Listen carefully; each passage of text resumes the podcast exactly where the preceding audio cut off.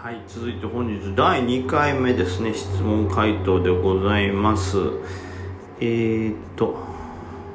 そうですね。まあその先ほどの回でねスイングトレードの勉強法に関してね、ちょっと書きましたけど、もうスイングにしてもデイトレにしても株って非常に多くの視点があるというか、それこそまだ多分世に明かされてないようなね、機関投資家の方のこう、すごい秘技とかもあったり、こういうとこ見てるっていうのがね、あったり、それがたまになんかポロッとこう見え、垣間見える時があるんですけども、それがまた果たして本当か嘘なのかって知らんかったらどうにもならないんですよね。そうした場合、やっぱりこう、どうしても全部のチャンス、完璧に一番美味しい銘柄っていうのを、この全銘柄の中から選びきるっていうのは、まあ不可能だと思うんですよ。この我々一般の立場では。そうなった時に、どうするかっていうと、まあ結局自分でもわかるなんていうんですか、手法というか、自分でも理解できるというか、自分でもかなり他の人よりもアドバンテージがあるという手法とか銘柄の絞り方の部分だけで勝負するしかないんですよね。あれもこれもやると絶対にその各分野でめちゃくちゃ長けてる超、超一流の超、なんて言うんですかね、本当ラスボスみたいなのがいるでしょうから、そんなやつとかには絶対勝てないですから、まあそういうのをちょこっとずつこそ泥のように設けていってトータル勝つのか、もしくはその中でもせめてこう、少しでもラスボスほどじゃないにしても中ボスほどじゃないにしてもそこら辺の一般軍曹よりかはちょっと強いよぐらいなところの、はい、分野で戦うっていうしかないと思うんですよね。全てを知ることは無理なんだからスイングトレードなんてよりデイよりも広いものを見て、えー、広い分野でもしかしたらその IR で明かされてない部分をあこういう要素決算書からこう推理して読まないといかんねやみたいな要素があったりするんで、まあ、スイングトレードの中でも自分はどれを得意とするかというと本当絞って戦う方がいいんでしょうね。だから僕はあのデイでなある程度勉強したのもあるんでスイングも非常に小型株に絞ってやってるわけですよね、まあ、そうなるといわゆる一般的なあの経済指標の調べ方では全く通じないとかもあったりするんでもう単純に逆にチャートだけで勝負しようとか小型株で。さすがに明らかにやばいだろうっていうところはね触らないですけど。っていうような僕は絞り方をして多分人よりちょっとだけはい同じ分野やと優位に立ってたりとかっていうのがあると思うんで絞るのは非常に大事だと思います。はいありがとうございます。でちーはむさんから、え、カレーを食べれる日が早く来ますようにと。まあまたねイベントなんかがあったらねえー、食べる機会になると思うんでそれをお待ちいただけたらと思います。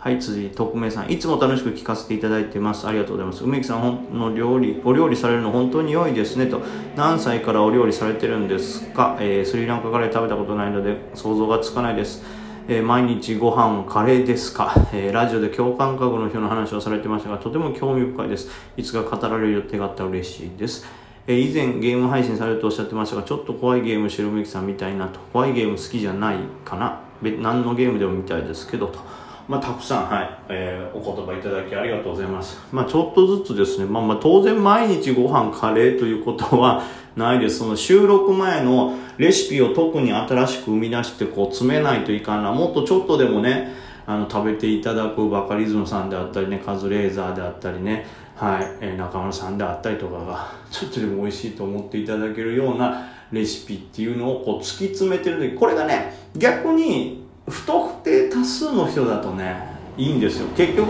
だってその人その人のパーソナルのことが分かんないですからもう行ったれやというか当てずっぽになりますからね、えー、自分がもう好みの美味しいと思う味。それをちょっとあの自分の中で尖ってる部分は一般に寄せようぐらいで済むんですけど逆に人数が絞られてるとねパーソナルの部分が見えちゃうんでね。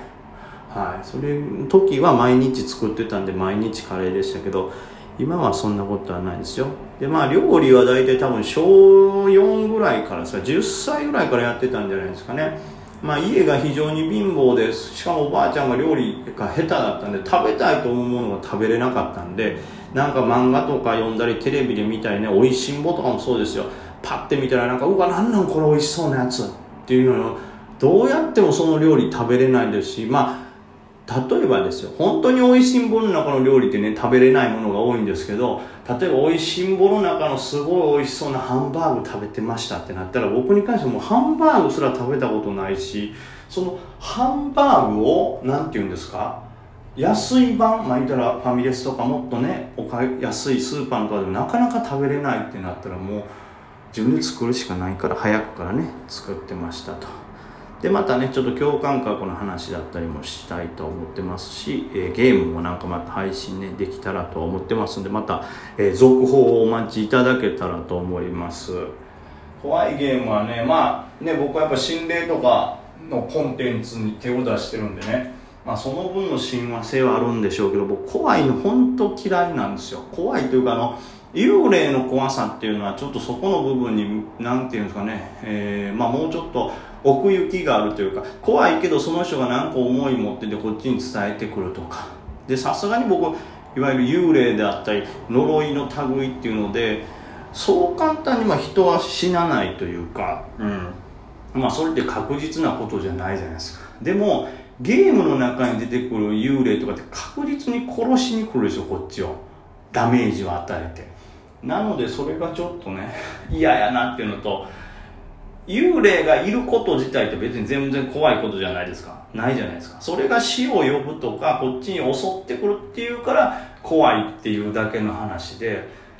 普通のねそんな幽霊が全部が全部悪霊ってわけでもないですからそんな怖いものだとは僕はそこまで捉えてないんですよ、まあ、怖い思いすることもあるでしょうけどね。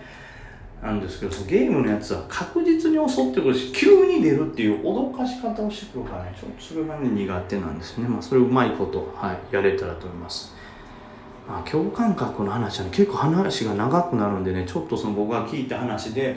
ちょっといい感じの、ね、まとめ方ができたらまたその方にもねお話聞いてみようと思うんでねその続続報があればお伝えいたしますんでお願いしますと。えー、JC 大好きぬらりひょんさんというダメよ JC は本当に。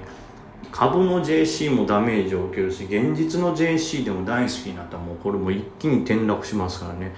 どちらも最後はね本当に大転落のね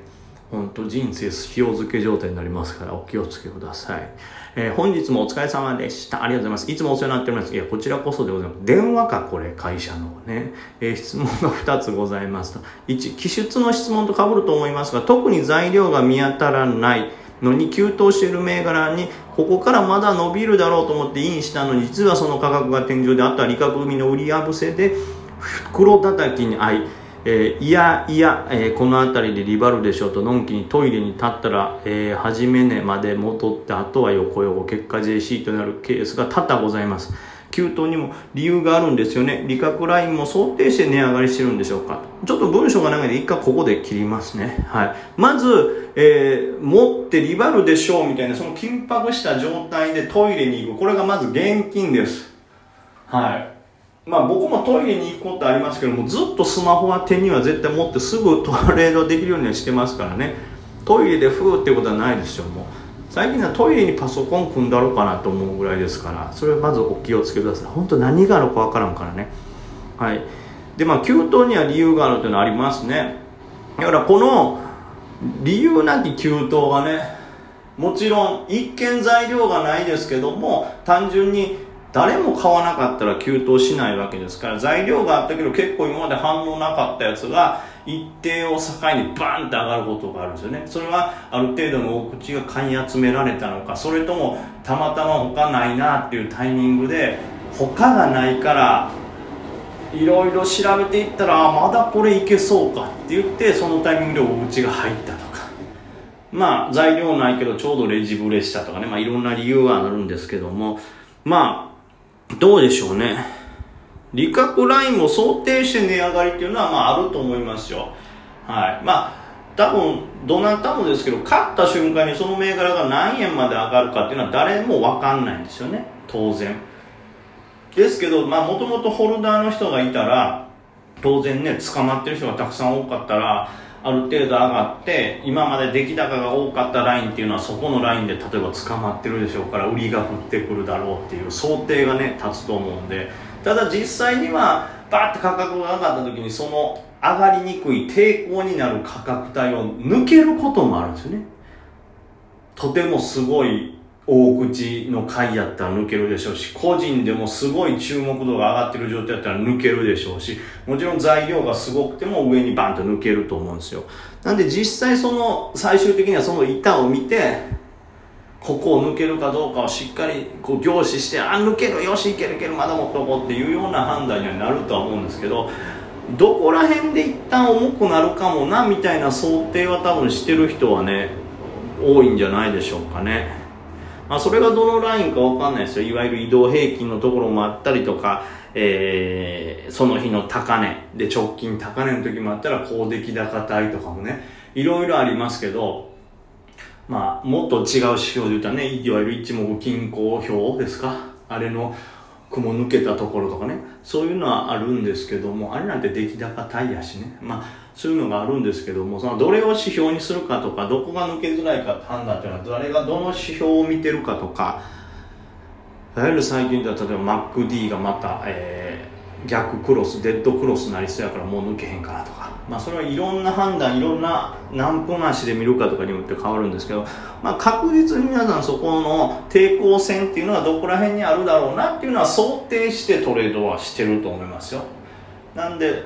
その節目節目の時の売り圧買い圧っていうのに集中してはい。だからもう決してそこら辺が節目やからと思って思ってても最初の方で、えー、どなんかね大口の人がやる気なくなったんか、えー、すぐ売り上がったみたいなすぐすごい売り降ってきて全部したみたいなこともありますから、まあそれはまあ絶えずやっぱり板は注意しておかないとダメなんですけども、まあ抵抗線っていうのはある程度意識はしてた方がいいでしょうね、トレードするにあたってね。まあ、それを逆を行く裏をかくような動きもあるんですよ。一回抵抗線でめっちゃ裏しといて、おしめからバーン突き上げるとかもあるんで、まあ、一個だけ言えることは本当に気を抜くのとトイレ行くのだけは現金だということ。